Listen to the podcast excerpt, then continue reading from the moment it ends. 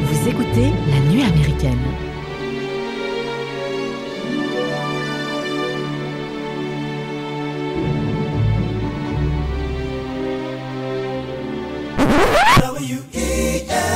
W-E-L-O-V-E 108. FM Yes, children, this is the cool out corner.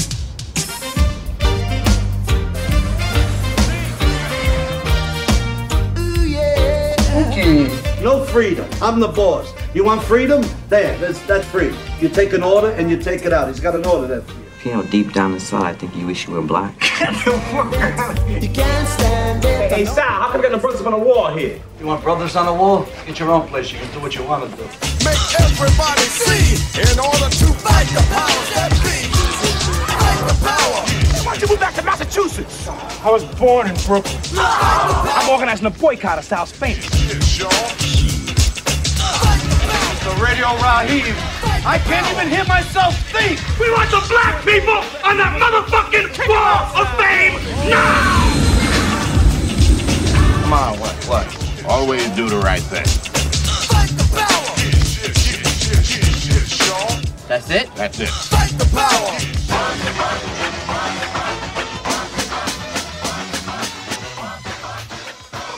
Bonjour les amis et bienvenue dans cet épisode 13 de la nuit américaine. Aujourd'hui, on vous emmène dans le Brooklyn de la fin des années 80 et début des années 90 sur fond de conflits communautaires tiraillés entre le pacifisme prôné par Martin Luther King et la violence légitimée des discours de Malcolm X. Les personnages de ce film nous touchent par leur caractérisation et leur singularité. Ce soir, on va vous parler du film de Spike Lee, Do the Right Thing, sorti en 1989 avec dans les rôles principaux Danny Aiello, ça se ça se dit comme ça, Spike Lee, John Turturro, Ozzy Davis et Samuel L. Jackson pour les plus gros rôles. And Giancarlo Esposito aussi. Et voilà, et pour vous parler de ce film, je suis accompagné d'Éléonore, de Mathieu et Loris. Bonjour à vous. Bonjour. Bonjour. Comment vous allez? Plutôt pas mal. Bah ça va. Bah écoutez, euh, qu'est-ce qui va, euh, qu'est-ce qui va nous animer euh, autour de ce film là La question qu'on va se La- poser? La question, c'est Mookie a-t-il pris la bonne décision? Alors qui est Mookie?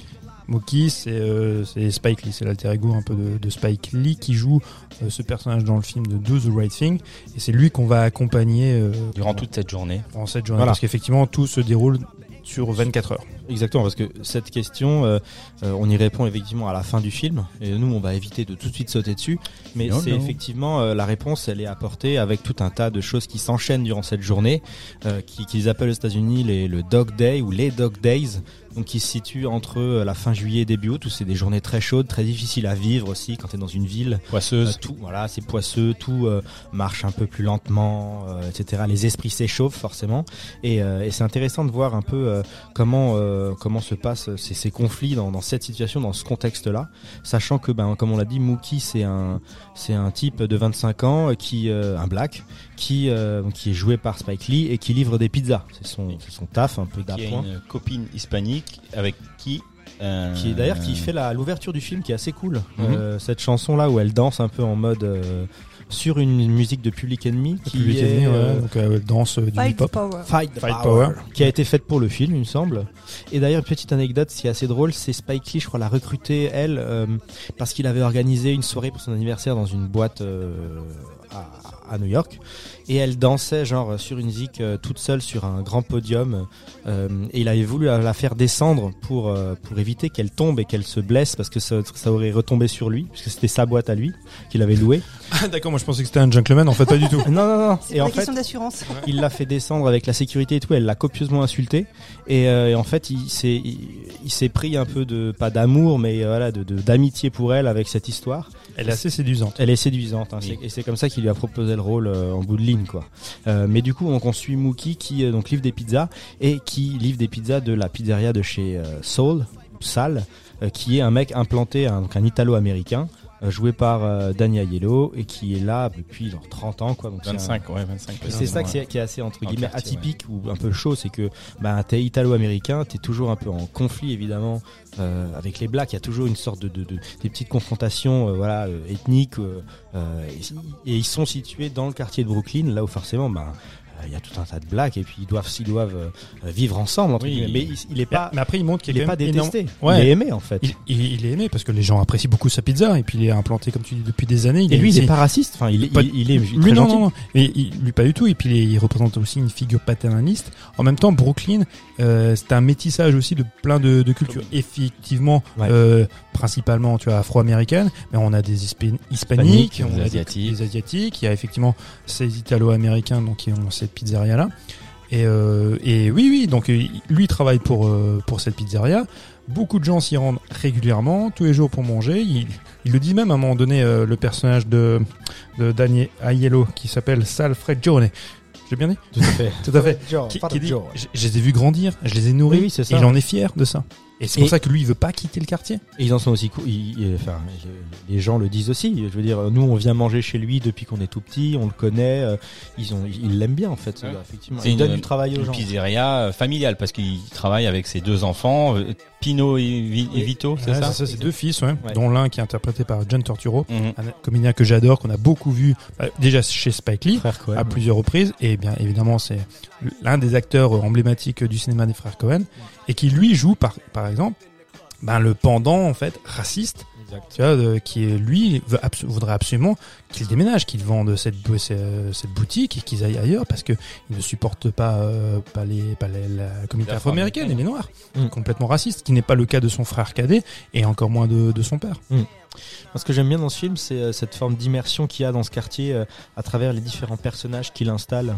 Euh, des personnages qui ont des noms un peu spécifiques, euh, Radio Raïm, Mother Sister. euh, Meyer, euh, Mother Sister. Là, c'est des noms un peu à la Tarantino, un peu comme ça, où, des, où tu identifies très vite le personnage à travers son nom et ce qu'il imprime dans le quartier, la place qu'il prend, etc.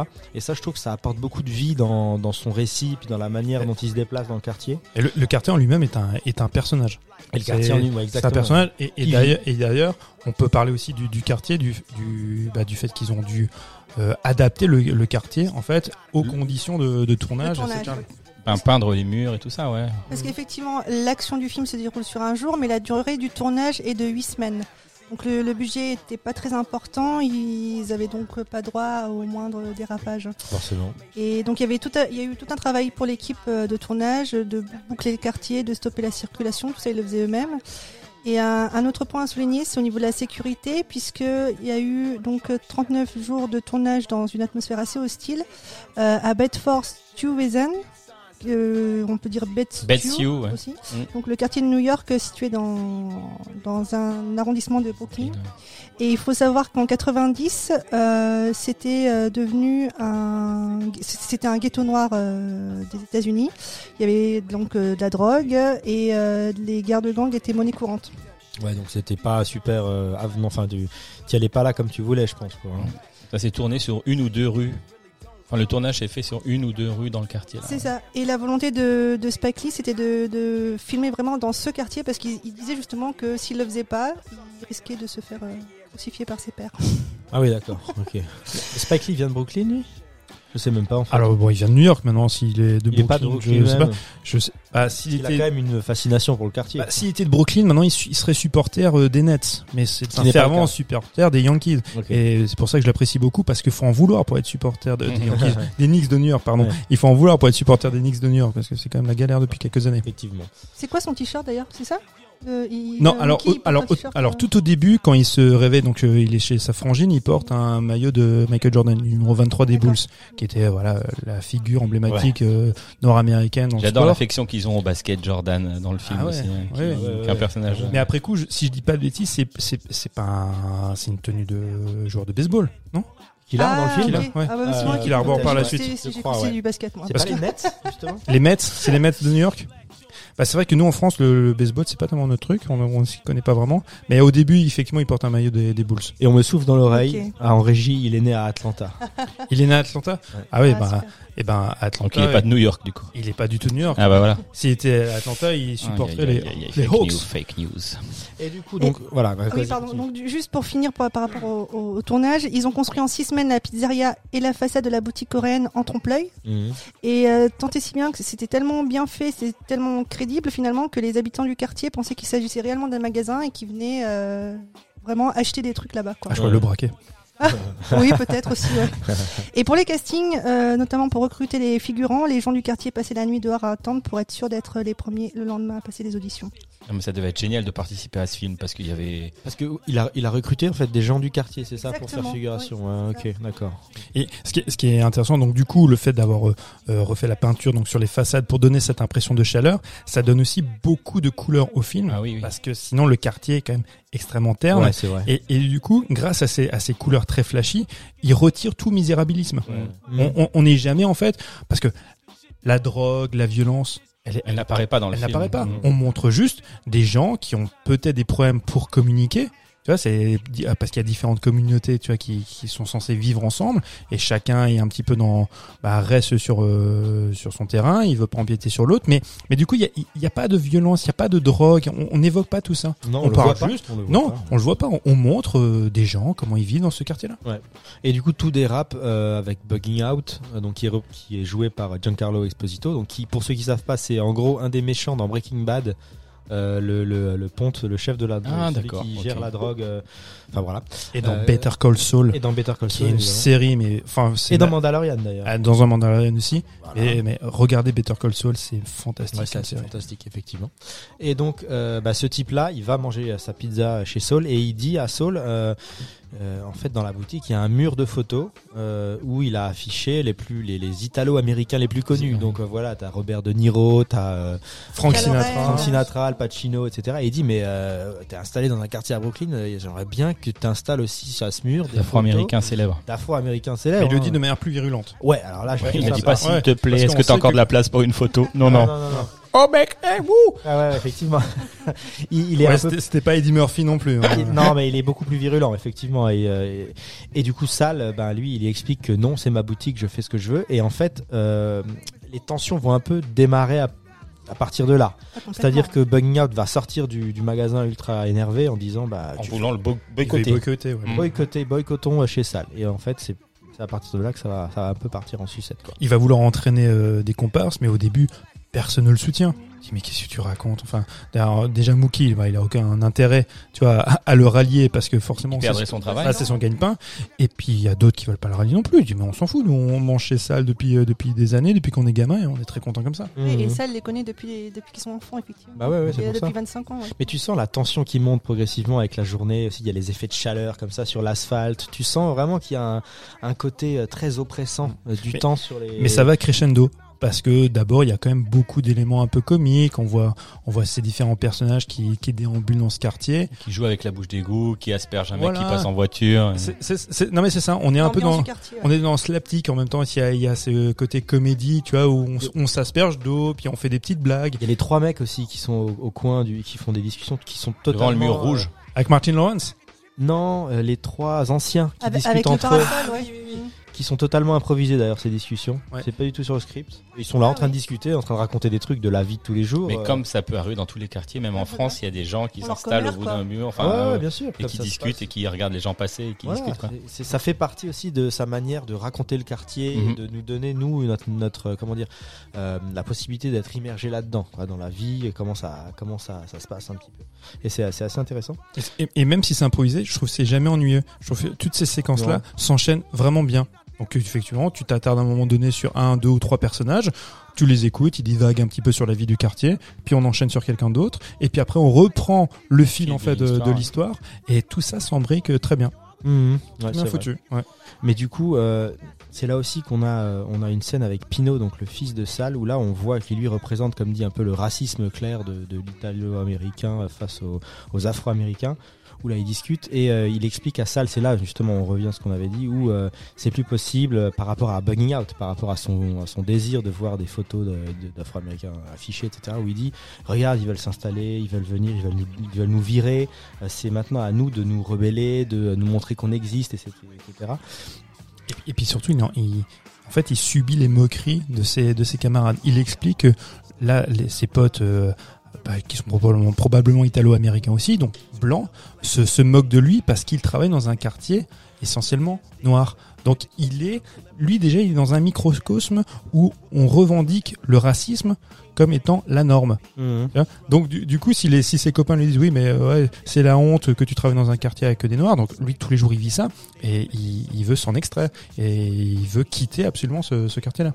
Pas Et ça. Il y, a- il y a une. Pardon. Ouais, non, vas-y. Non, je, je voulais rebondir juste là-dessus parce qu'il y a une scène intéressante quand euh, t'as Mookie qui pose, qui veut parler avec Pinot justement, qui lui dit "Attends, viens euh, derrière le comptoir, il faut qu'on parle." Oui. Et euh, donc t'as as qui s'adresse à Pinot, il le questionne sur ses stars préférées. Mhm. Et euh, donc Pinot lui répond bah, Magic Johnson, Eddie Murphy, euh, noirs, Prince. ouais. Mais pour lui, c'est pas pareil. Sauf qu'à un moment donné, non, euh, non, le boss, Ouais. Bruce Springsteen. C'est vrai, mais il revient sur Oui, Prince parce, après. parce qu'il s'est rendu compte, ah merde, il est en train de me piéger. Donc, C'est ça, non, non, pas. Prince, euh, Bruce Springsteen. Et, et il dit ils sont pas noirs, ils sont différents. Mmh. Et on sent sa propre hésitation sur le sens qu'il donne euh, par rapport à ses propos qui ne tiennent absolument pas debout finalement. Mhm. Et on, on revient sur le, le fait que Spike Lee souhaite, euh, c'est- euh, il a voulu montrer l'impact des, des fameuses mentalités. C'est une question de mentalité et de croyance. Bien sûr, non mais c'est- c'est c'est clairement ça. Hein. Surtout que. C'est- c'est la, c'est la marotte en fait du, du raciste. Voilà. Je, je- je- je- non, je suis pas raciste parce que j'aime Zidane. Oui, non, voilà, mais, ouais, tu vois, ouais, on, bien sûr, on a ouais, connu ça aussi euh, très souvent. C'est des remarques qu'on entendait. Bon, voilà. Et, et là, là c'est pareil. Il n'aime pas les noirs, mais euh, son joueur de basket préféré, c'est Magic Johnson. Oui, mais c'est Mhm. pas pareil. Mhm. C'est et c'est pareil. On dit toujours euh, là dans, dans ce cas-là, il y a aussi, ben, on peut se dire cette parabole-là qui voudrait que un bon noir est un noir qui réussit, qui est riche. Mhm. Et les autres, euh, non. Tu vois? Donc les autres, ils veulent, euh, ils veulent s'en débarrasser, ou alors ils veulent pas, ils ne veulent pas les accepter, vivre avec eux. Mhm. Et c'est et, et c'est ce que combat aussi, tu vois, Spike Lee à travers son film et à travers toute sa filmographie. Et dans ce film-là, ce qu'il demande, il demande une représentativité des, de la figure noire qui réussit, mais dans un lieu qui, euh, bah, qui, est, apparaît par des blancs. Donc là, en l'occurrence, c'est le restaurant de salle. Et voilà, il faudrait que apparaissent sur le mur des personnages afro-américains. On, à un moment donné, on peut se dire oui, mais c'est complètement idiot parce que le sale, il a raison, il est dans sa boutique, il met les photos qu'il veut. Sauf que quand Spike Lee parle de ça, à travers le, ce personnage-là qui revendique ça, c'est parce qu'il demande à ce qu'il y ait une représentation visible, tu vois, Oui. d'un certain cinéma ou aussi de certaines figures, euh, tu vois, afro-américaines. D'ailleurs, c'est euh, comment? De Niro qui devait avoir le rôle de Sal. Enfin, il lui avait proposé, je crois Ouais, d'ailleurs ouais, c'est à la base.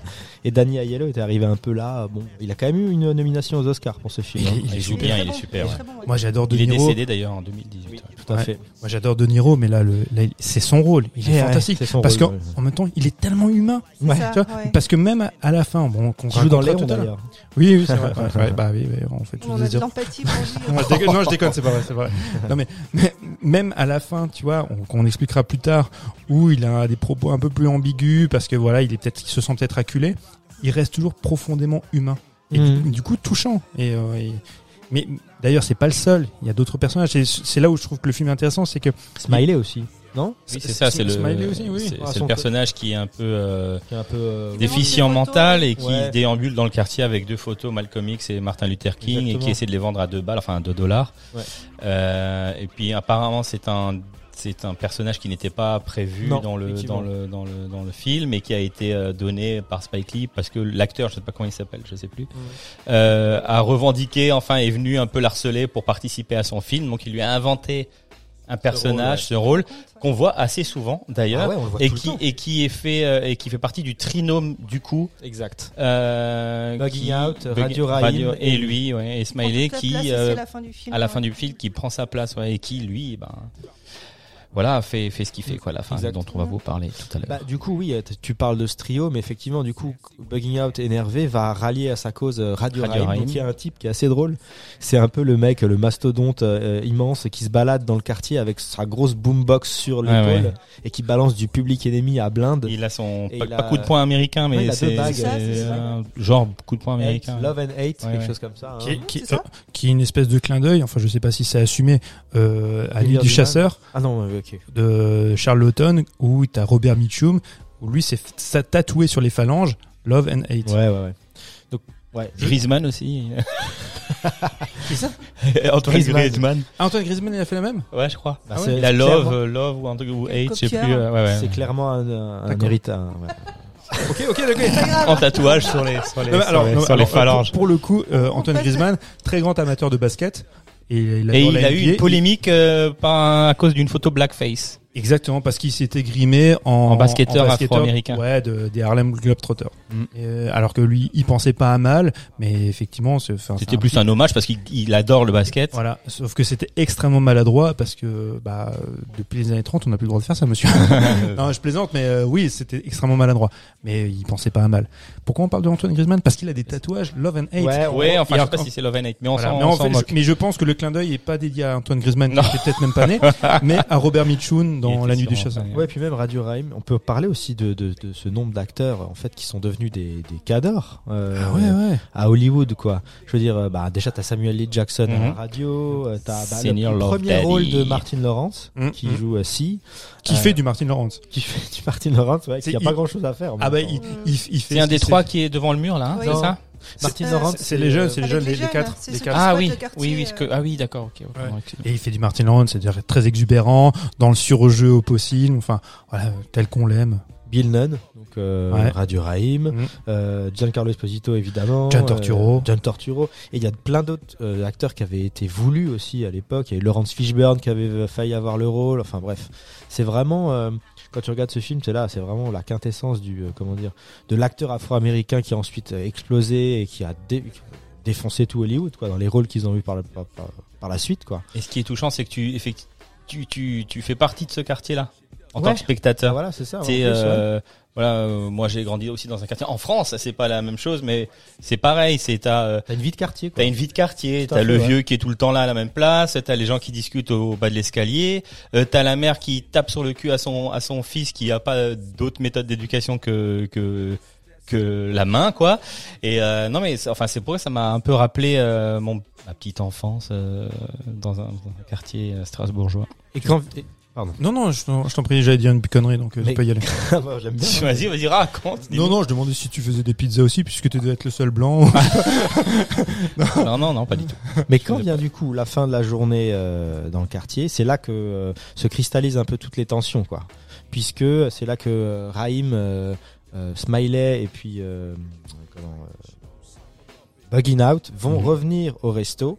Euh, sauf que Raïm, lui, il a, la- il a sa, sa musique à fond et Sal lui demande d'éteindre sa musique, sauf que lui va pas vouloir le, forcément le faire et il va défoncer sa boombox à coups de, de batte de baseball. parce que, parce qu'avant ça, il était déjà venu pour demander une slide de pizza, Qui qui lui avait été refusée, enfin, parce qu'on lui, a- on lui avait demandé de baisser sa musique. Voilà. Et c'est ce qui a sacralisé chez lui, tu vois, ce, ce besoin de se venger. Et euh, bon, le garçon est peut-être très costaud, mais un peu influençable.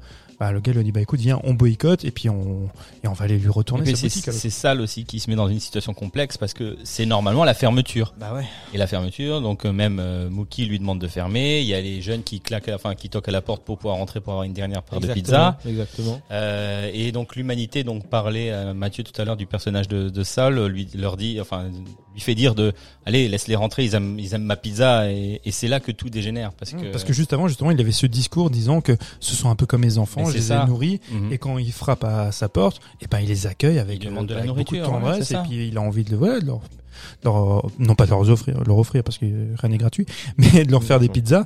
Et effectivement, ça va être, euh, bah, il va part ouvrir, la- bagarre, voilà, quoi. il va ouvrir la porte en fait à, bah, bah, au début de la fin, début de la fin quoi. Ouais, puisque donc ça part en bagarre et c'est là qu'ensuite euh, donc euh, Raim est à deux doigts à deux doigts pardon de, de tuer Sal puisqu'il a euh, il l'étrangle quoi quasiment et c'est là où il y a une sorte d'émeute, il y a un peu tout le monde qui déboule. La, euh, la bagarre commence dans, dans, dans le restaurant, dans la pizzeria, et puis finit dans la rue. et finit dans la où rue. il y a un attroupement. Attroupement, tout le monde arrive pour voir la bagarre, qu'est-ce qui se passe et c'est assez violent et là il y a les il y a la police qui arrive aussi. Police qu'on a vu déjà avant euh, dans le film. qu'on avait vu qui, qui montrait. C'est c'est marrant parce que le rôle de la police quand ils arrivent dans le C'est quartier. les cowboys quand même. hein. Alors il y en a surtout un, c'est vraiment le cowboy.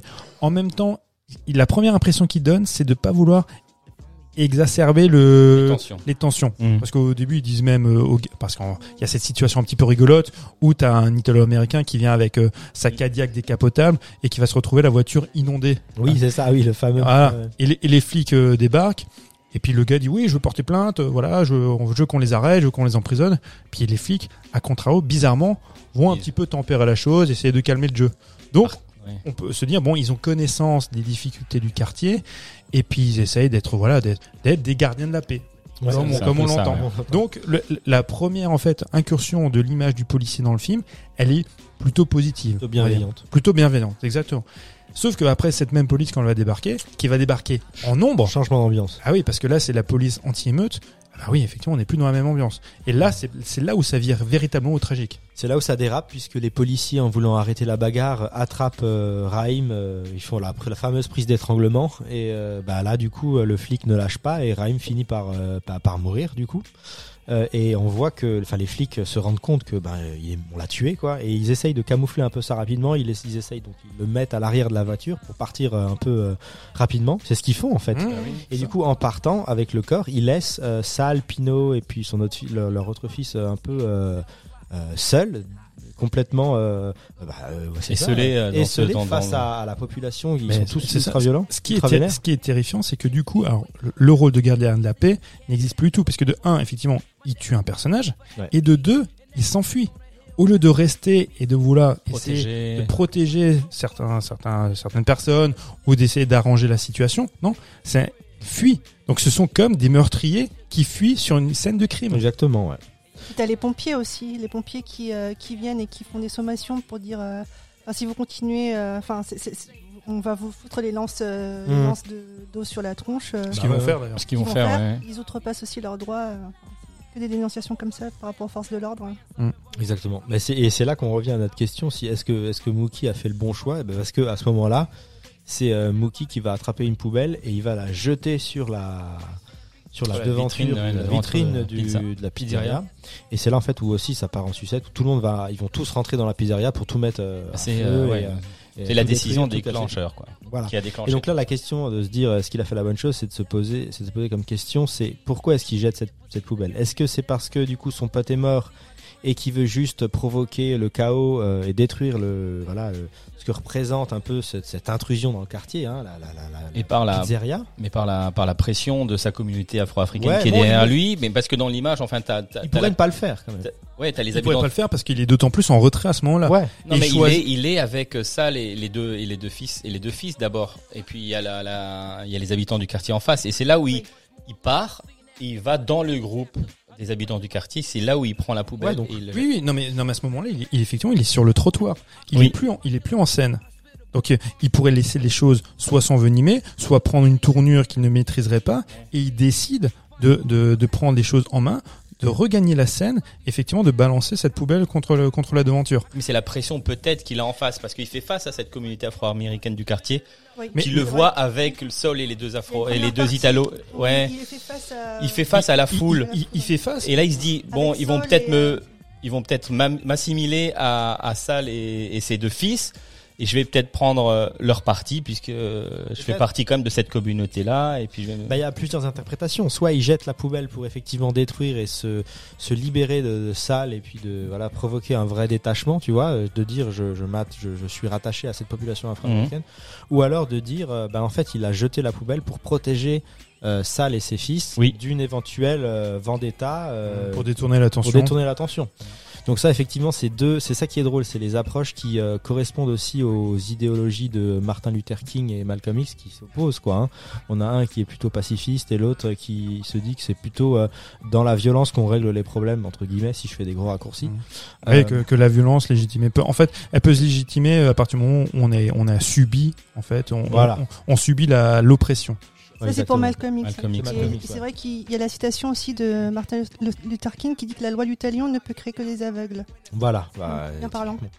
Et, et c'est assez intéressant. tout- Et, et Spike Lee, je crois que ne s'attendait pas à cette euh, à cette interprétation. Pour lui, c'est euh, juste le euh, Mookie fait ça juste par pure violence en fait. Et il s'attendait pas à tous ces revirements de, de situation. Oui, il en- même actuellement, il disait c'est une polémique qu'il ne comprend pas, même euh, 30 ans après, il ne comprend pas ce- cette, polémique. Parce qu'il se dit, on se pose pas la, la question de savoir est-ce que les est-ce que les policiers ont eu raison de tuer, tu vois, euh, de tuer un des un, un radio Radio Raïm. Il se pose pas cette question, il se pose juste la question de savoir est-ce qu'il a- bien fait de balancer une poubelle contre une devanture. Ouais. Ça c'est voilà, c'est compliqué. C'est un film très intéressant parce que justement il il, il soulève énormément de questions. Très engagé. Il est très il est très engagé comme le cinéma de Spike Lee, tu vois en règle générale. je fais juste une petite aparté avec euh, c'était Kim Basinger, je crois, aux Oscars en 90. Qui euh, il y avait des films qui étaient nommés aux Oscars, mais euh, pas celui-là. Et c'est elle qui avait dit qu'en gros, euh, oh, les films qu'on présente cette année sont effectivement tous engagés, mais il en manque un à l'appel qui est et ça, elle avait, elle avait fait ça complètement hors script, ça veut dire elle avait pris elle le, le choix de le faire. Euh, bah, C'était euh, Do the Right Thing de, de Spike Lee, euh, qu'il faut regarder et qui parle de problèmes importants, de violence euh, entre communautés, etc. Elle avait vraiment pris la parole et il l'avait remercié encore. Il l'a remercié, je crois qu'il y a que quelques années dans un podcast. Où, euh. Elle avait quand même fait cette cette démarche. Mais moi, j'arrive pas à encore. J'étais un peu détaché de ça, mais la portée qu'il a eu ce film en fait. J'ai pas encore, euh, j'ai pas vu quelle portée a eu ce, ce film sur. euh, euh, parce que lui, il y, y a eu tout un, un- des critiques en fait. Spike Lee a eu plein de problèmes entre guillemets avec des critiques blanches entre grosses guillemets qui disaient que euh, ben c'était un film qui incitait à la violence et qu'une fois que euh, euh, les noirs entre guillemets auraient vu ce film, euh, il serait beaucoup plus violent. Et lui, Spike Lee il avait dit mais vous êtes complètement abruti. c'est pas parce que des blancs vont aller voir des films de Schwarzenegger que juste après ils vont aller ils vont aller tout dératiser avec une mitrailleuse quoi, tu Mmh. vois. Et, euh, et du coup, moi, j'ai pas saisi encore la portée qu'avait eu ce film euh, sur les communautés à l'époque, et si ça avait vraiment eu l'impact qu'il voulait que son film ait.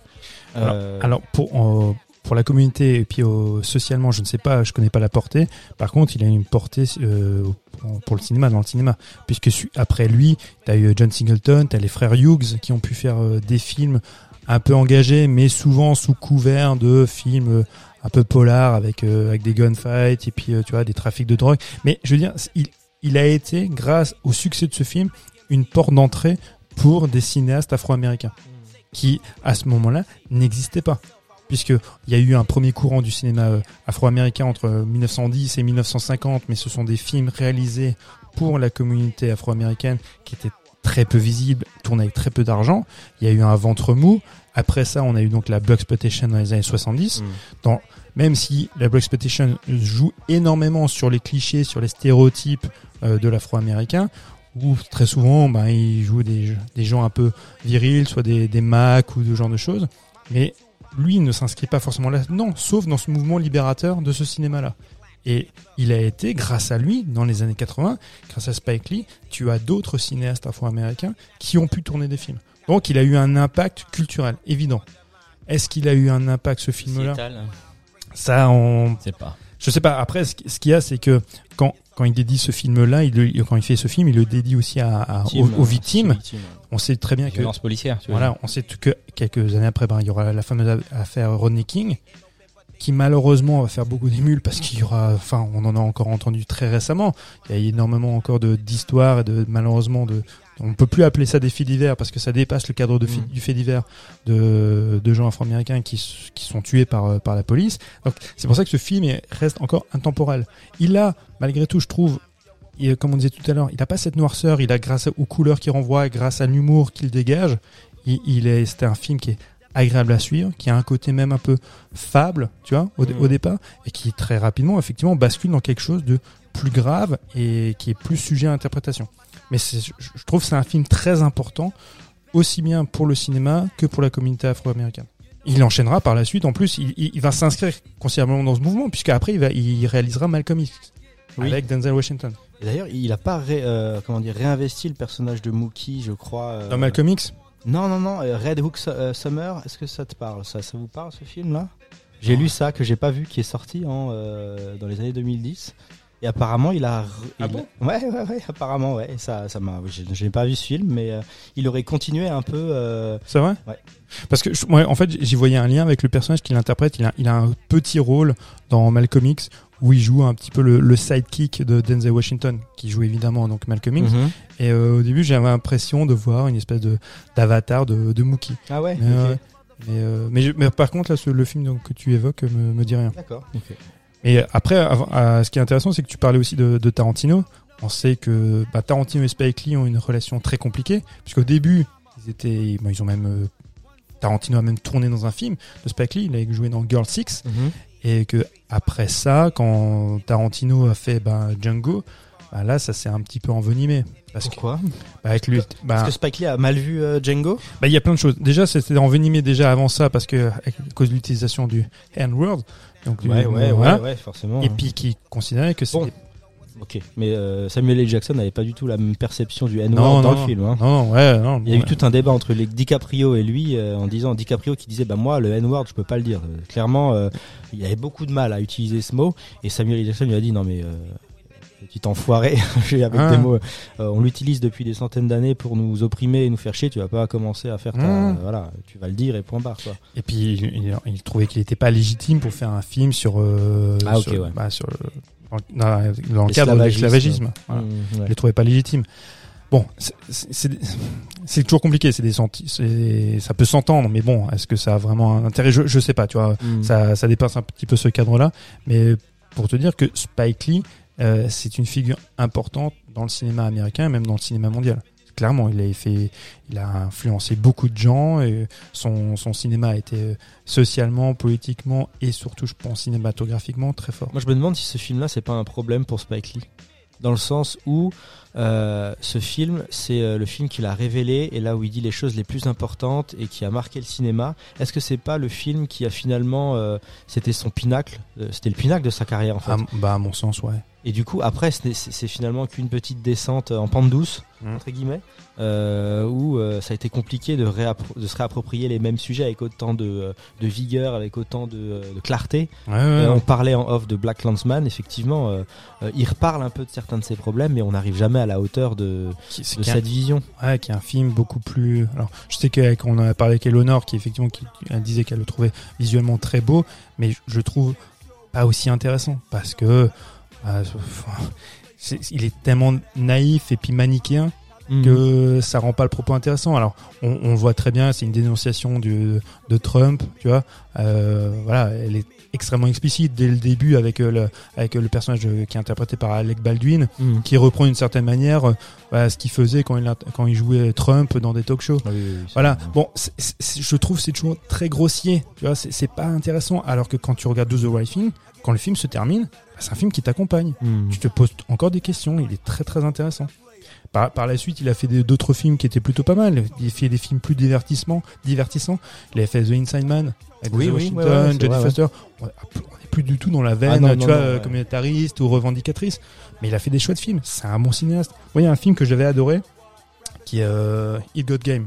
Ouais, bah ouais. Il y a bah du basket. Bah, Il y a du basket, c'est avec Denzel Washington, c'est avec Ray Allen Mhm. et Mila Jovovich qui joue bien.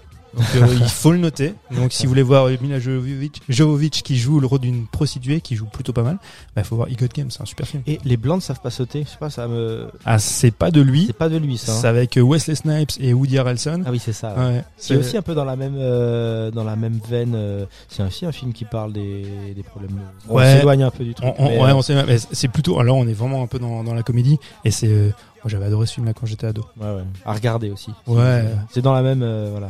Ouais. Avec Wesley Snipes qui a beaucoup souvent accompagné aussi euh, euh, Spike Lee. Il avait fait un super film qui s'appelle euh, Jungle Fever, qui est hyper intéressant, qui parle d'une relation amoureuse entre un, un homme noir, donc euh, euh, Wesley Snipes, et une femme blanche. Donc à l'époque aux États-Unis, quand il tourne ce film-là, c'est en 91, euh, c'est pas courant. Tu vois? Les, les communautés, euh, euh, sentimentalement, ne se rejoignent pas. Et lui, il fait ce film-là, ce qui est un film très fort. Il, je, je le trouve moins innovant, il est moins intéressant, tu vois, visuellement que Do the Right Thing, mais c'est un très bon film. Mais en fait, un vrai fond. Ah ouais, ouais, il y a un vrai fond, c'est vraiment un chouette, un chouette film. Il y a un très bon Wesley Snipes. Ça nous rappelle qu'il y a une époque où Wesley Snipes était un acteur. Il a pas juste un, il a pas juste un nom super Mais classe. Demolition Man, tu l'as pas vu quoi et Il y avait quoi? Il y avait Passager, euh, Passager 57, non? C'était quoi le truc C'est un film, un des premiers films que j'avais vu avec lui, c'est un film d'action dans un avion. Là, on s'écarte, hein, on s'écarte euh, Oui, mais. Wesley Snipes avait euh, aurait pu aussi avoir un rôle dans Do the Right Thing qu'il n'a pas eu. Et, et Denzel Washington aussi, je crois. Ah, ça je Il y avait, si je dis pas de bêtises, je crois qu'il y avait déjà Denzel qui était aussi sur le coup.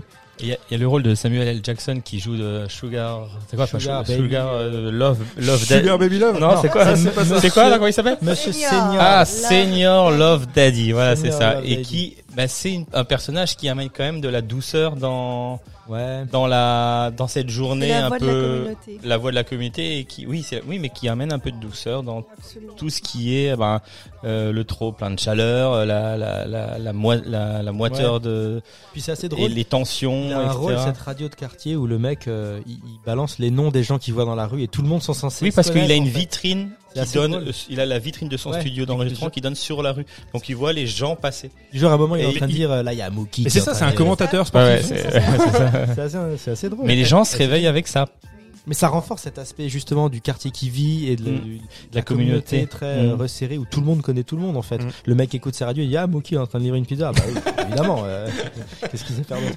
Donc euh, c'est ça qui. Mais est- en fait- Et, et de l'interdépendance de ces communautés-là aussi. Bah voilà, ouais, c'est clair. T'as t'as l'impression qu'il joue le rôle qu'on qu'on a généralement de- par la voix off. T'as Oui, la ça, voix off qui, euh, Commente. ouais, qui commente en fait euh, les situations et c'est lui qui le fait, qui fait ce, qui tient ce rôle-là. Et c'est super chouette. Ouais. C'est hyper Bah, intelligent et le c'est film drôle. se termine sur lui qui dédie une chanson pour euh, pour Radio Radio ouais. euh, qui est une bonne façon aussi de finir le film quoi. euh, Mm. Qui, qui lui représente la communauté, qui est la vraie voix off en fait, et puis qui termine sur une musique en, en hommage au, à la, bah, la à la faute policière qui est commise et qui en fait boucle la boucle. C'est ça. Mais c'est Et une nouvelle journée des mains. Exactement. Ah non, c'est un, c'est un chouette film et je trouve que c'est hyper intéressant comme porte ouverture aussi pour le, comme on disait pour ce cinéma afro-américain. Et Comme avant ça, il était malheureusement quasiment inexistant, mis à part la Bucksploitation, et qui elle, comme on disait, joue beaucoup sur les stéréotypes, alors que lui, eh ben, il s'en a franchi complètement. Mhm. Il montre des personnages, même s'il y a un côté un Là, peu tu parles clinquant. des films comme avec euh, Eddie Murphy, tout ça. Enfin, Ah, bah, tu, tu vois, en fait, après Eddie Murphy dans les années 80, même si c'est l'acteur black le plus populaire aux États-Unis, tout le monde aimait Eddie Murphy, euh, jusqu'en France, hein, on, on adorait tous Eddie Murphy, mais Eddie Murphy ne fait. Alors, je, je vais un peu mesurer mon propos parce que lui-même a réalisé des, des films aussi euh, qui, qui traitent un petit peu, tu vois, de, de la communauté afro-américaine, mais il est principalement connu pour ses films, voilà, euh, comme euh, 48 heures, comme le, le flic de Beverly Hills. Prince de New York. Hein, le, un prince à New York, voilà, c'est ça. Donc euh, des comédies d'action, donc qui sont tournées et produits par des studios. Oui, non, non, non. je- rien du tout. J'ai le droit d'avoir une interaction Oui, non, c'est avec vrai. Éléonore sans que tu te mêles euh, de ce qui se passe entre nous. Autant pour moi.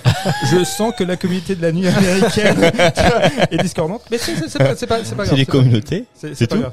Voilà. Non mais je, je tiens à parler, je- c'est pour ça que je- je- j'embraye nouveau sur la Blaxploitation parce que j'avais envie de parler très rapidement de Pam Grier. Donc euh, Pam Grier, donc c'est euh, Foxy Brown, c'est la la figure tu vois féminine de, de ce cinéma-là des années 70 qui jouera par la suite donc euh, Jackie, Jackie Brown euh, chez Tarantino et cette Blaxploitation a quand même révélé des cinéastes et des comédiens euh, afro-américains jusqu'à ce que ce système-là soit à nouveau rattrapé par les studios, bah, les grands studios tenus par des blancs qui ont bah, qui ont bah, qui ont vite compris qu'il y avait un filon qu'il y avait Mhm. du pognon à se faire derrière. Et donc du coup, ce- cinéma-là, cinéma d'exploitation, eh ben, il existe que à travers ben, les clichés qu'il véhicule, l'argent qu'il peut éventuellement générer, mais autrement, à la marge, il n'y a pas de cinéma qui est revendique. Mhm. Et Spike Lee s'inscrit clairement là-dedans. Mhm. Et C'est pour ça d'où son importance. Je voulais, je voulais vous parler du doublage français parce que j'ai commencé de- à visionner ce film-là en, en, en VF parce que ben, le soir, euh, t'as moins de, Mhm. de patience à, pas, oui non mais voilà. donc euh, en, VF, en VF et j'ai au bout de 10 minutes de lâché film j'ai lâché et j'ai mis la VO ST parce que ils ont mis quand même la voix de Bruce Willis sur le personnage de Mookie. Ah, ça c'est pas possible. Ah ouais? Ouais et euh, ouais non c'était terrible et tous les puisque c'est un film communautaire donc il y a des hispaniques des asiatiques etc et des afro-américains tous les doubleurs français c'était dans le stéréotype de Ultra- l'imitation Ah ouais. euh, des accents de, de chaque euh, communauté quoi Ouais, ouais. et là, c'était vraiment juste horrible.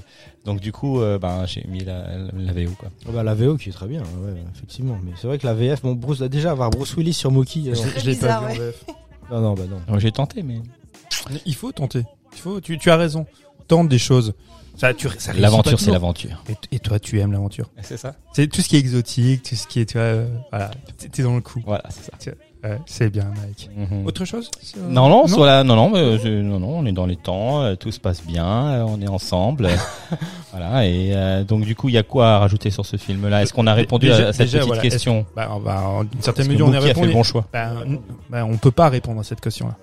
Ça c'est- ça prête à Ça dépend de l'interprétation. Comme on a dit, ouais, il y a deux grosses interprétations. Après, est-ce qu'il a pris la bonne euh, bon, Ça dépend euh, de ton point de vue, quoi. Voilà, Mais, ch- ch- chacun répondra à lui-même à la question. Ou par contre, on vous invite, je pense, on est tous d'accord, à regarder ce film, Oui. qui encore aujourd'hui, bah, je dirais pas qu'il a une portée universelle, mais il a une portée politique et sociale hyper Mhm. importante, parce qu'il s'inscrit pas que dans l'époque des années 80, mais Mhm. c'est encore un Encore miroir ouais, très, très clairement de ce qui se fait actuellement aux États-Unis à travers le monde.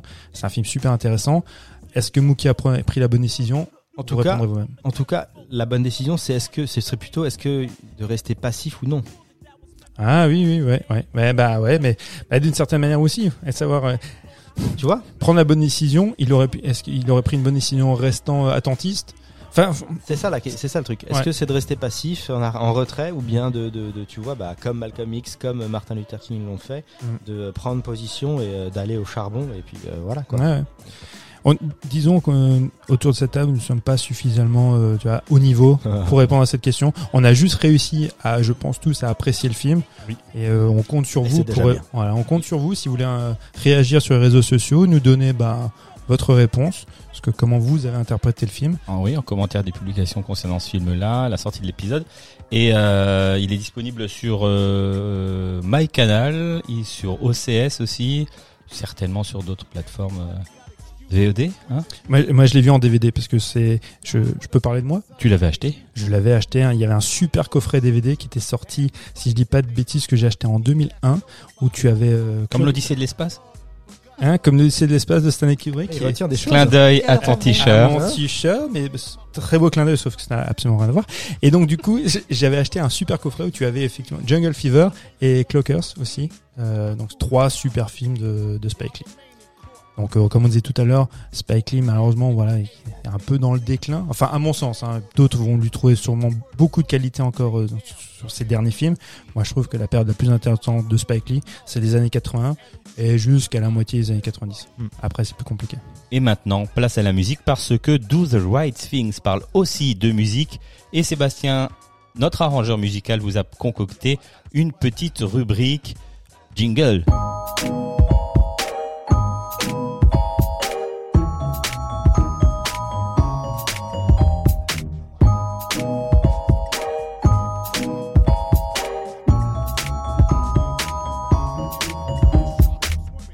À toutes et à tous. Euh, Merci encore Mike pour cette invitation dans cette euh, nouvelle chronique musicale autour du film Do the Right Thing. Et sans plus attendre, on va rentrer dans le vif du sujet, à commencer par un nom qui fera très certainement écho à beaucoup d'entre vous et peut-être même à certains qui ne se situent pas dans le monde du hip-hop. Je veux parler de Public Enemy avec leur chanson Fight the Power. Fight the Power qui est la chanson hymne du film euh, Do the Right Thing. Et euh, on va passer tout de suite euh, aux origines de Public Enemy. Alors Public Enemy, c'est un groupe new-yorkais, plus précisément dans le quartier de Long Island. C'est une formation précoce dans le rap puisque c'est en 1982 que ses membres Chuck D, Flavor Flav, DJ Lord, Carrie Wynn et Professeur Griff s'associent. Ils sont fortement engagés dès leur tout premier son. Les rappeurs se distinguent de par leur rap profondément conscient, dénonçant les problèmes et conditions de la communauté afro-américaine et n'hésitant pas à mêler rap et messages politiques. On prend un exemple tout simple, le logo du groupe dessiné par Chuck D, un des rappeurs du groupe et leader qui représente un jeune noir dans le viseur d'un policier. À noter également que Public Enemy existe toujours aujourd'hui, mais il évolue au fil du temps puisqu'il s'agit d'une formation de plusieurs rappeurs. On pourrait comparer cela à un collectif en fait, comme à l'époque euh, en France avec le secteur A ou encore la Mafia Quinfree. Fort de quatre premiers albums euh, certifiés disque de platine, Public Enemy aura su marquer son temps et son public, à tel point que le 11 septembre 2012, ils seront intronisés dans le prestigieux Rock and Roll Hall of Fame suivant ainsi la grande destinée d'autres prestigieux groupes comme Grandmaster Flash and the Furious Five, Run DMC et les Beastie Boys. Et si l'on doit s'attarder sur un seul album pour parler du groupe, ce serait sans conteste Fear of a Black Planet, sorti en 1990. Encore aujourd'hui, on le considère comme le meilleur projet du groupe, porté par plusieurs titres de renom, et il se distingue principalement avec le titre Fight the Power, désigné comme l'un des sons les plus influents du rap game. Oh yeah. Yeah. Et à l'origine, Mike, le morceau fut écrit par Chuck D, qui était alors en tournée européenne avec Run DMC pour le film de 1989 Do the Right Thing de Spike Lee. La collab s'effectue rapidement, Spike Lee se chargeant même du tournage du clip réalisé dans le quartier, déjà lieu de tournage du film dans un souci de cohérence évident. Il est trop fort. Ah oui, c'est Spike Lee quoi.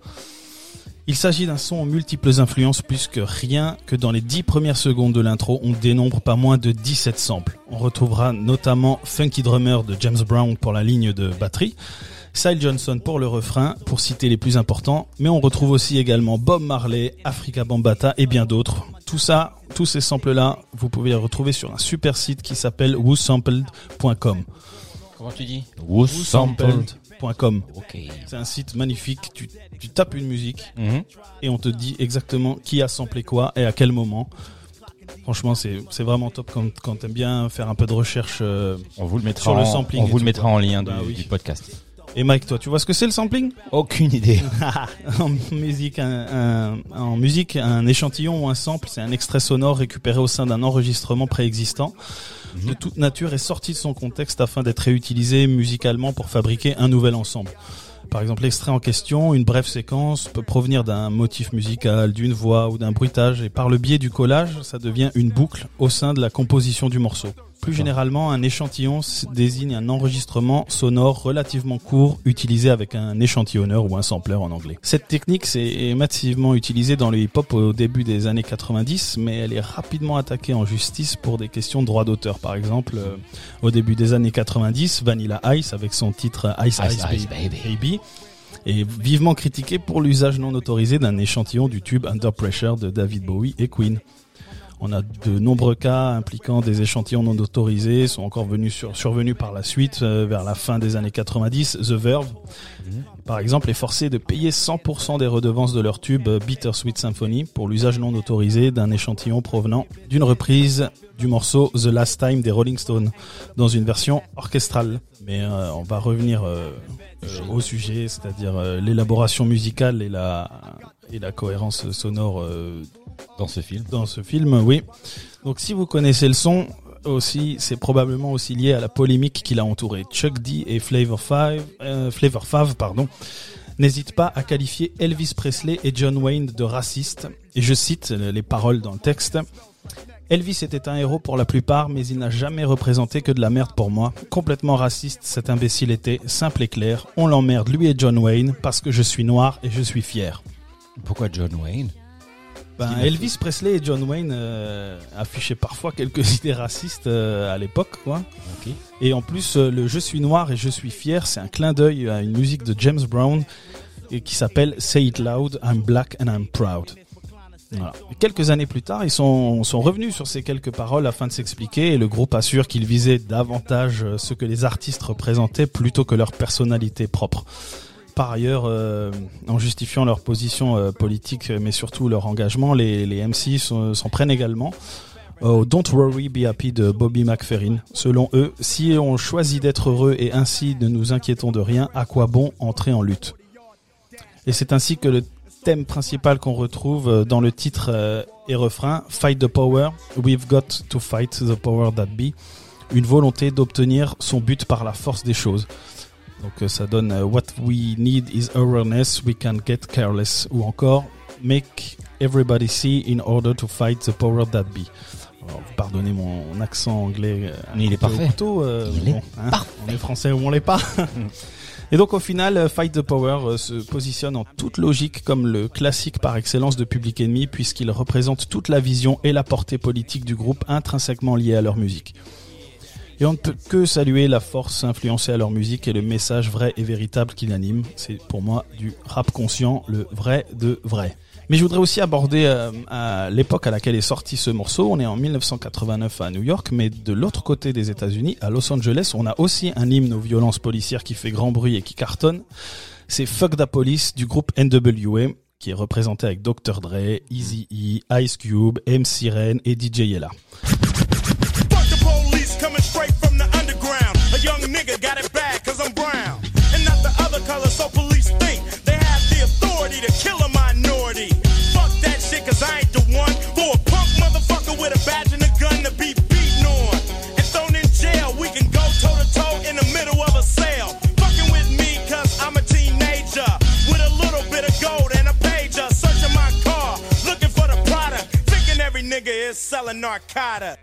Pour l'extrait. Euh, là, on ne pouvait pas évidemment passer inaperçu euh, tant l'album dont, cette chanson est issue, euh, Straight Outta Compton, a fait exploser ses auteurs et aujourd'hui considéré comme un monument du gangsta rap.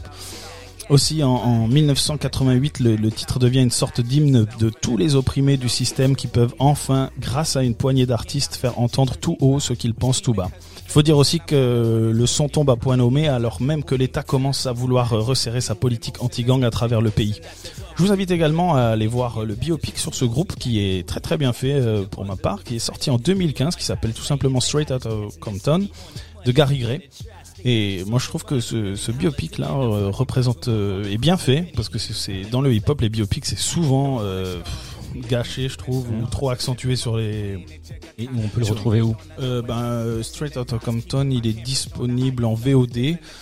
Et je sais pas s'il est sur Netflix ou Amazon Prime. euh, Bon, vous le cherchez. Ouais, là il faudra, il faudra que je me renseigne. euh. Mais il est, il est en, VO en VOD, ça c'est certain quoi. Voilà. Et donc euh, ces deux morceaux là, sont revenus sur le devant de la scène ces derniers temps suite aux violences policières survenues ces dernières années et les différents meurtres au, au sein de la communauté noire américaine, comme celui de George Floyd, Trayvon Martin en 2012 ou encore Michael Brown en août 2014 à Ferguson, qui avait déclenché de violentes émeutes. Et c'est grâce notamment à ces deux morceaux que naît ce qu'on appelle aujourd'hui l'âge d'or du rap qui va durer approximativement de 1988 à 1995. Et pour moi, c'est pour moi c'est cette période qui, qui posera les bases du rap pour les pour les 30 années à Et venir. quoi. depuis, pour toi, il y a, il y a plus grand chose. Enfin, il y a Ah, des choses qui ah se non, font, mais non, moi je fais, je fais pas trop partie de, de cette catégorie de, de personnes qui disent le rap c'était mieux avant. Moi je trouve que ça a posé les bases du rap. D'accord. Voilà. Et que le rap c'est fait pour évoluer, comme, comme la poésie, euh, qui, qui est maintenant euh, devenue, euh, on appelle ça du slam, mais ça reste de la poésie. Moi, moi je trouve que. Pour C'est- c'est les fondations Voilà, c'est ce- les de- de ce- fondations de et que le- c'est un style de musique qui évolue euh, depuis 30 ans. Alors, euh, on avait euh, justement l'âge d'or du rap, puis après, on a eu les, les années 2000 avec euh, avec les titres un peu plus club, avec d'autres artistes qui ont émergé les premiers, avec d'autres techniques de de production de musique. Par exemple, on- dans les années 90, on utilisait beaucoup le sample et maintenant, on utilise plutôt les beatmakers, euh, on utilise plus de, de logiciels informatiques euh, que, que des boucles utilisées. Mais bon, la base est toujours la même. Souvent, on, on prend euh, les, du vieux et on refait du neuf avec de meilleurs matériaux musicaux pour, pour le faire, quoi. Et moi, je trouve que c'est bien. Il faut continuer à évoluer. Il faut pas, il faut pas, Pas rester enfermé, enfermé dans le carcan de ah c'était mieux avant. Euh, Avant, on savait faire du rap. Euh, bah, non, euh, pour moi, euh, les, On les sait toujours faire du rap voilà, et on, on- fait toujours du rap. Et aujourd'hui, les les rappeurs d'aujourd'hui sont tout aussi performants, euh, quoi qu'on en dise, euh, que, que les que les anciens, quoi. Mhm. Et pour les plus jeunes auditeurs qui, qui nous écoutent et qui souhaitent découvrir un peu plus euh, euh, cet âge d'or euh, et puis même les, les plus vieux comme moi qui, qui souhaitons nous replonger dans un passé euh, nostalgique, je vous ai fait aussi une liste non exhaustive des, des artistes du groupe le plus souvent associés à cette phase du, du mouvement hip-hop. Euh, Donc vous pouvez regarder sur euh, Spotify ou Deezer par exemple euh, les artistes comme LL Cool J, Run DMC, Public Enemy, les Beastie Boys, Tupac, Notorious B, KRS-One, Eric B and Rakim, De La Soul, EPMD, A Tribe Called Quest, etc., etc. J'en passe. Euh, Il y, a, y a- y a des il y a des heures et des heures de musique à écouter euh, en rapport à, ce film d'ailleurs quoi. Euh, pour moi, pour moi aussi, l'âge d'or, euh, je voulais revenir là-dessus, c'est aussi ce côté-là, on l'appelle l'âge d'or parce que ça a été noté pour son innovation, une, période durant laquelle chaque single réinventait le genre, quoi. Tout ce qu'on entendait, c'était nouveau.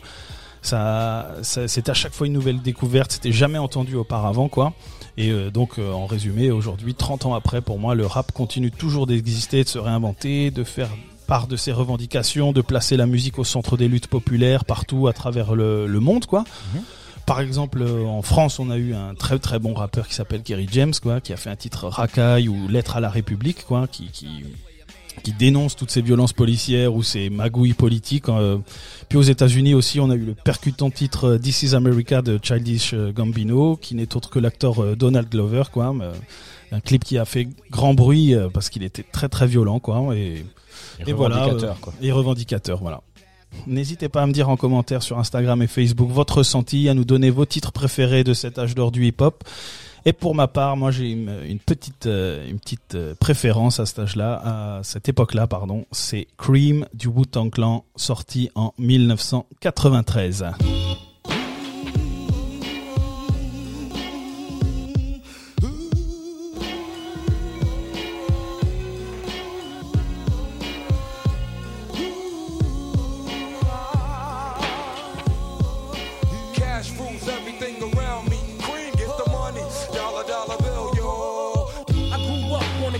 Side, the New York Times side. Staying alive was no job, had second hands. Moms bounced on old men. So then we moved to Shallon Land, a young youth. You're rocking the gold tooth, low goose. Only way I begin to G York was Et drug ben voilà, c'est ainsi que son. s'achève pardon notre notre chronique euh, notre nouvelle chronique musicale inaugurée par par Seb.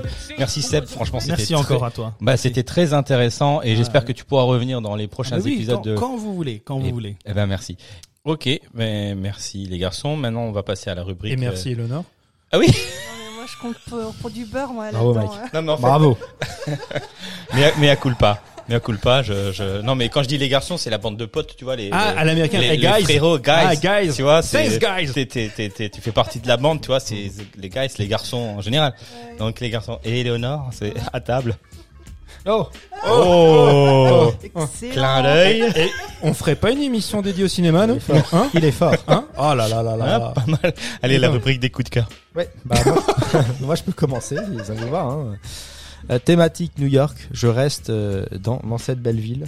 Euh, je vais même un petit peu plus au nord puisque je vais vous parler d'une euh, de la 42e avenue, la 42e rue qui s'appelle The Deuce, euh, qui est euh, qui est en fait une, une avenue très connue dans la ville de New York puisque c'est dans les années 70 euh, l'avenue où il y avait la, la grosse majorité du trafic de drogue qui était fait et puis surtout euh, les premières euh, boîtes porno qui sont sorties, les premiers cinémas qui ont commencé à diffuser du, du cinéma euh, pornographique.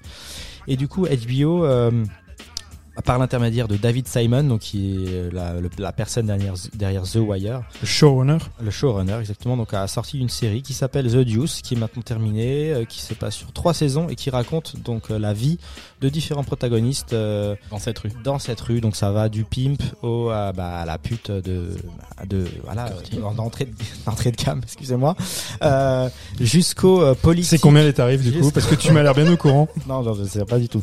Jusqu'au politique, jusqu'au réalisateur de films porno, parce qu'il y a tout un business qui se base là-dessus, et comment ces personnages interagissent, euh, interagissent entre eux, etc. Et donc, c'est HBO, donc c'est des personnages très complexes, c'est euh, un fond. euh, en plus, ils réutilisent des acteurs de The Wire, donc c'est que c'est que du bonheur. Gage de qualité. Ouais, un, un jeu de qualité parce qu'il y a notamment donc James Franco, c'est ça la petite la petite friandise. Il joue deux personnages puisqu'il joue bah, deux frères jumeaux euh, qui sont très différents euh, l'un de l'autre et ça c'est la, la performance est assez remarquable puisque euh, il fait euh, il fait ça très très bien. Et Ah, puis, il a- est très bon. Il y a bon. Gyllenhaal aussi dedans. donc, euh, Exceptionnel. c'est une très bonne série euh, que je que je vous recommande. Et New York sera la ville du voyage communautaire de la nuit américaine. Exactement, on part bientôt. On hein. part bientôt. En fait, on espère faire un voyage En live. tous ensemble. Non, mais il faut quand même avoir des projets dans Ah ces oui, temps. oui, euh, oui, oui. Oui, il faut avoir des projets. Vous êtes libre en 2023 Ouais, ouais. Non, on- le projet, ce serait cool de faire ensemble un voyage à New York. Ok, bah Ouais. écoute, euh, pas de problème. Parce que, Du coup, parce que on, du coup, on va cré- créer un compte Tipeee parce qu'on aura peut-être pas les moyens. un Patreon, vous pourrez nous donner de, de l'argent et on pourra peut-être aller en vacances. non, mais c'est un beau projet, non? Ça vous, ça vous fait projet. pas kiffer, non, de partir ensemble euh, à New York? Ouais, bien si, sûr. si, si. Et puis je pense que les auditeurs ont vraiment hâte qu'on aille à New York. Faire un reportage photo. On va faire un, vlog. Un vlog. euh. C'est ça. Je, je- juste avant de parler de mon cœur, je, effectivement, je veux juste euh, surenchérir euh, sur le. Rebondis, tu rebondis Je sur rebondis, je rebondis, je rebondis sur euh, Lolo. Ça, ça c'est toujours très agréable. non, c'est- c'est une super série. Et en plus, ce qui est hyper intéressant, donc tu dis, ça parle du milieu de la pornographie aussi dans, dans les années 70. Il faut, faut se dire, moi, il y a tout de suite un film qui me vient à l'esprit, c'est Taxi Driver, parce que dans les années 70, la pornographie n'a pas en fait euh, cette réputation qu'on a maintenant. Qu'elle a maintenant. Il faut se dire que les gens qui étaient, qui avaient une certaine culture, qui euh, socialement étaient très intégrés, tu vois, qui allaient voir du cinéma porno. Mmh. Ce n'était Ah pas, c'était voilà. Attente, quoi. Ah oui, non mais clairement, on, on sait que l'un des plus grands succès, euh, c'était euh, le film euh, Deep Throat, Mm. euh, euh, Deep Throat. Deep Throat, voilà, avec euh, le- le- avec, les- avec Lovelace. Et, euh, et c'est des films qui ont eu beaucoup de succès où les gens y allaient en masse. Et dans, dans le film, c'est de, de, de Martin Scorsese, Mhm. quand tu as le, le rôle qui interprète euh, Robert De Niro, qui emmène pour un premier encart sa compagne Ah, voir un film porno. porno. C'est stylé. Ben non, sauf qu'elle ne comprend pas. Ouais. Mais, et lui ne comprend pas non plus pourquoi elle est, elle est, elle, tu vois, elle, elle se trouve ça, tu vois, indélicat ou même outrageant. Je comprends pas. Toi non plus, tu Bah comprends non. pas. Je veux dire, c'est bien, c'est bien. Pourquoi on a pris un abonnement à Pornhub? C'est parce qu'on est très ouvert d'esprit.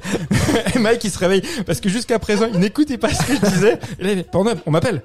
Oui, je suis là, je suis là. Quelle réputation on me fait Non, ben on rigole. Non, non, je, je trouve c'est une série qui est hyper intéressante, qui est hyper intelligente. Et comme Lolo l'a dit, ce qui est fort toujours avec, euh, avec Simon, c'est que les personnages, putain, mais ils ont de l'épaisseur. C'est toujours super bien écrit. Ouais. Enfin, c'est formidable. Ouais. Mike, re- regarde cette série. Oui, je vais la regarder. The Deuce. Ouais. Bien. C'est bien, Mike. Oui, non mais là j'étais sur mon coup de cœur. hein, c'est bon. Bah vas-y alors, c'est quoi? Non mais mon coup de cœur, c'est pas vraiment un coup de cœur, c'est un début de coup de cœur. Ah putain, je le savais. C'était encore une arnaque. Ouais, vas-y, vas-y, vas-y. C'est en fait un jour où je devais aller au travail et je suis allé au travail. Je vais aux toilettes, je reviens. Mais quoi? Bon bref. Vas-y, vas-y. Et j'ai allumé la, la téloche euh, pour me préparer sur, en préparant sur, sur Canal et ils ont passé un film de Woody Allen. C'est un jour de pluie à New York. Et j'ai euh, alors Je reviens. voilà tu reviens. Un jour de pluie à New York, euh, comédie romantique qui se passe à New York, euh, etc. Où le personnage principal est aussi la ville de New York. Et euh, j'ai regardé euh, un quart d'heure de ce film en me préparant et euh, j'étais assez frustré de, de le de le couper euh, pour aller aller travailler, gagner ma vie. et donc mon petit coup de cœur, mon, mon truc c'est que j'ai envie de le voir. Mon coup de cœur c'est j'ai envie de voir ce film là. Alors je sais pas si un de vous l'a vu. Je pense que vous l'avez qui qui l'a vu? Moi je l'ai vu, ouais. Ouais. Moi, je l'ai vu en salle. En salle. D'accord. Quand les salles étaient encore ouvertes. Mm. Donc du coup, tu me conseilles de, de, de, Lolo de continuer euh, Moi, bah, très honnêtement, c'est un bon De Woody Allen, hein, c'est on- un bon Woody Allen. C'est le, le Woody Allen qui s'inscrit dans cette tradition du film très, bah, hyper dialogué, surdialogué, des fois avec des interprétations un petit peu, on va dire, too much. Je pense au personnage de, de la jeune fille dont le nom m'échappe. Ashley, je ne sais plus. Non, mais le rôle de, Ah, l'actrice. Il y a, Ah, il y a l'actrice. Timothée Chalamet, Timothée Chalamet Chalamet, qui ouais. dedans, qui est très très bien. Pour la petite anecdote, moi, ils ont tous, après les histoires qu'a eu euh, Woody Allen, ils ont tous, euh, bah, ils ont tous dit que s'ils avaient su, ils n'auraient jamais tourné avec Woody Allen. Bref, ça c'est une autre histoire. Mais je- moi, j'ai bien aimé le film. Il est, je, je trouve pétillant, je trouve drôle, plein plein de vie, ce que ce qu'on ne trouvait plus dans le cinéma de Woody Allen depuis quelques temps. Un de ses meilleurs. Eh ben les, Ouais, les tu- premières minutes du film m'ont accroché, donc du coup. euh, Non, c'est un chouette. Et puis euh, Timothée Chalamet, enfin, on peut en penser ce qu'on veut. Moi, je trouve que c'est un, c'est un comédien magnétique. mm. Vraiment. Ouais, il est solaire, moi j'adore aussi. Ah ouais. Et on a hâte de le voir dans Dune. Si un jour Ouais. Dune sort en salle, on a hâte de le voir dans le rôle de Paul. Paul comment? Ça, on a déjà oublié. On a parlé du film. il y a pas si Atreides. longtemps. Atreides. Atreides, Merci. Heureusement que Léo est là. Voilà, donc c'est mon petit coup de cœur. euh, voilà. Donc c'est un semi-coup de cœur. Semi-coup de cœur, c'est un début. tiers- C'est un tiers de coup de cœur. c'est un, tiers- c'est un quart d'heure de coup de cœur. Un quart d'heure de coup de cœur. voilà, c'est ça. Je me dis bon, ouais, bah, je vais quand, je vais continuer à, le voir. J'ai recommencé depuis le début, mais même ouais, l'image, le, bah, New York, euh, tout ça, quoi, tout ce qui est. Et donc maintenant, c'est au tour d'Eleonore pour son coup de cœur. cœur. On va rester dans la chaleur de l'été puisque la BD que je vais vous présenter s'intitule L'été diabolique avec un K de Thierry Smolderen et Alexandre Cléris. Donc sur fond des années 60, on va suivre Antoine, un jeune adolescent qui en l'espace de deux jours va se retrouver malgré lui confronté à un agent secret, Je le montre à la caméra. à un accident, un accident dramatique. Mais c'est pour vous, à une fille troublante et à son propre père qui disparaît. D'une banale histoire de vacances, on va aller vers un récit d'espionnage.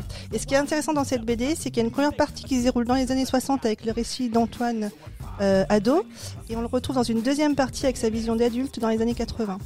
Et au niveau du visuel, dans ce thriller rétro, les couleurs sont très punchy, c'est très pop. On reconnaît tout de suite le trait de crayon d'Alexandre Cléris, qui a aussi contribué à une autre bande dessinée avec Smolderen qui s'appelle Une année sans Tulu. Donc c'est la créature de Lovecraft. Et on en a plein les yeux, et c'est un très bon roman graphique que je conseille. Cool. Ça fait penser en fait à, Antoine Douanel. C'est le personnage, c'est Truffaut. T'as l'impression c'est qu'il qu'il accompagne en fait ce personnage-là, comme euh, chez Truffaut. C'est marrant. Comme quoi ça, ça vaut le coup d'apporter la BD en vrai. Ouais, oui, Une analyse faite euh, sur le pouce, c'est beau. Fait sur le pouce. C'est à moi, mec Littéralement sur le pouce, tu passais les pages avec ton pouce. Je passais les pages avec mon pouce. Je Ah. montrerai à la caméra et, euh, parce qu'on est bientôt diffusé sur YouTube. Ah mec, Pas tout de suite, pas tout de apparemment. suite. Ne t'emballe pas. On y va, vas-y. Ah, il m'aime, il m'aime de moins en moins. Je sais même, je sais même pas si on peut encore appeler ça de l'amour. ok, alors moi mon coup de cœur c'est un film qui s'intitule L'homme qui voulut être roi. Pourquoi j'ai choisi ce film? Parce que déjà de une c'est un très bon film, c'est un film de John Huston, mais aussi euh, le hasard a voulu que le film a été réédité en DVD en Blu-ray quelques temps avant le décès de Sean Connery et très récemment aussi de Christopher Plummer. Donc ces deux comédiens, accompagnés également de Michael Caine, jouent dans ce film qui est sorti en 75, qui est un film génial. Qui est enfin, alors, peut-être un poil trop long, mais euh, c'est une adaptation de d'un d'un bouquin de d'une nouvelle de Rudyard Kipling. Alors Kipling, le nom vous dit peut-être oui. quelque chose. Ouais, oui, c'est oui, ça, le livre de la jungle. Ouais. Bah, qui me fait. Me prends pas pour un con, je sais. hein. Non, mais de toute façon, il y a une tension entre toi et moi. Il y a une, tens- il y a une tension. Ça va se régler en antenne. Voilà, je suis à nouveau pas payé. Voilà, une fois de plus. Ça fait quand même un an, quasiment. Bref. L'hi- L'histoire raconte en fait que ces, ces, deux, ces deux personnages, donc Daniel Bravo et Peachy Carnan, qui sont euh, respectivement interprétés par Sean Connery et Michael Caine, vont se rendre dans un pays qui n'existe pas, hein, ce qui est le Kafiristan. Ils vont se rendre dans ce pays-là pour plus ou moins en fait euh, l'envahir à deux, toujours commode, et en devenir le, le roi. Donc on est vraiment dans bah, la fantasmagorie, dans l'aventure. Il y a un côté un petit peu, des fois, euh, bon c'est l'époque qui veut ça, mais euh, film euh, colonialiste, tu vois, Mhm. mais euh, mais discret. on, va, on, va, on- va, on va dire, tu vois. Mais c'est, moi j'ai l'impression quand je voyais ce film, alors c'est ça va peut-être un peu corroborer ce que j'ai dit tout à l'heure, mais c'est ça me faisait penser à Tintin, tu vois, c'est un peu ouais, aventure qu'aurait pu écrire Hergé. Mais euh, c'est c'est enfin, c'est drôle, c'est un grand film d'aventure et tu as voilà, tu as trois super comédiens. T'as euh, t'as comme dit Sean Connery qui ben veut absolument sortir à cette époque-là de bah, de son rôle iconique dont tout le monde le connaît pour James Bond. Donc il arbore une belle moustache avec des belles rouflaquettes. Il prononce, il a son un accent euh, vraiment à couper au couteau. Alors je j'arrive pas à identifier si vraiment c'est l'accent écossais qu'il veut mettre en Ouais, avant ou son accent, tu vois, un accent plus anglais. Mais euh, c'est vraiment vraiment un super film. Je, je vous le conseille. Moi, je, je l'ai revu nouveau récemment parce que bah pour l'occasion, quand il y a Christopher Plummer qui est aussi décédé, je que ça valait le coup de revoir ce film-là. Vraiment chouette. Il est euh, facilement trouvable euh, sur des VOD, des trucs comme ça. il, il est en VOD, Mike, pour euh, 2,99€. Ça va, 2,99€, ça va. Non, tu peux le retrouver. Alors, il y a une très belle réédition euh, Blu-ray DVD qui vient de sortir, mais euh, chez Wildside, si je dis pas de bêtises. Mais effectivement, tu peux le trouver dans une qualité un peu moindre pour 2,99€. Ok. Mais très bon film. Merci Mathieu. Merci Mathieu. Merci Mike, merci. Léonore, merci euh, Lolo. Merci à vous. tout le monde. Vous voulez de la crème Donc merci à vous, La vaseline. euh, la vaseline. Merci à vous de- de- d'avoir partagé votre avis sur ce film. Merci à vous de nous avoir écoutés. Euh, on vous rappelle que vous pouvez nous retrouver sur les réseaux sociaux, Facebook, Instagram, que tous nos épisodes sortent le lundi à 18h sur les plateformes d'écoute, euh, Spotify, Deezer, Apple Podcast, tout ça. Vous pouvez retrouver ces épisodes un peu partout. En attendant de vous retrouver lundi prochain, on vous souhaite une belle semaine. À bientôt. À bientôt, À bientôt. Bye Bye. bye. Ciao. Ciao. W-E-L-O-V-E 108. the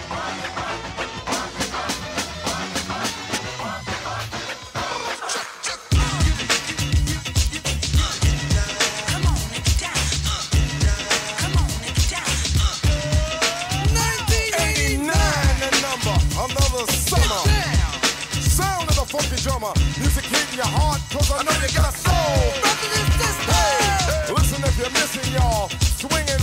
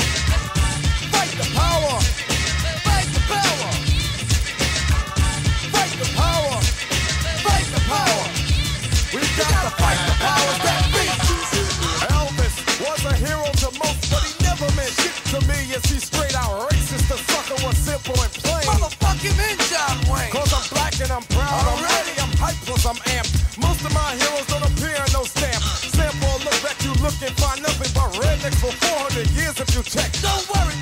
Was a number one jam. Damn, damn if I said you can slap me right, right here. Get it? Let's get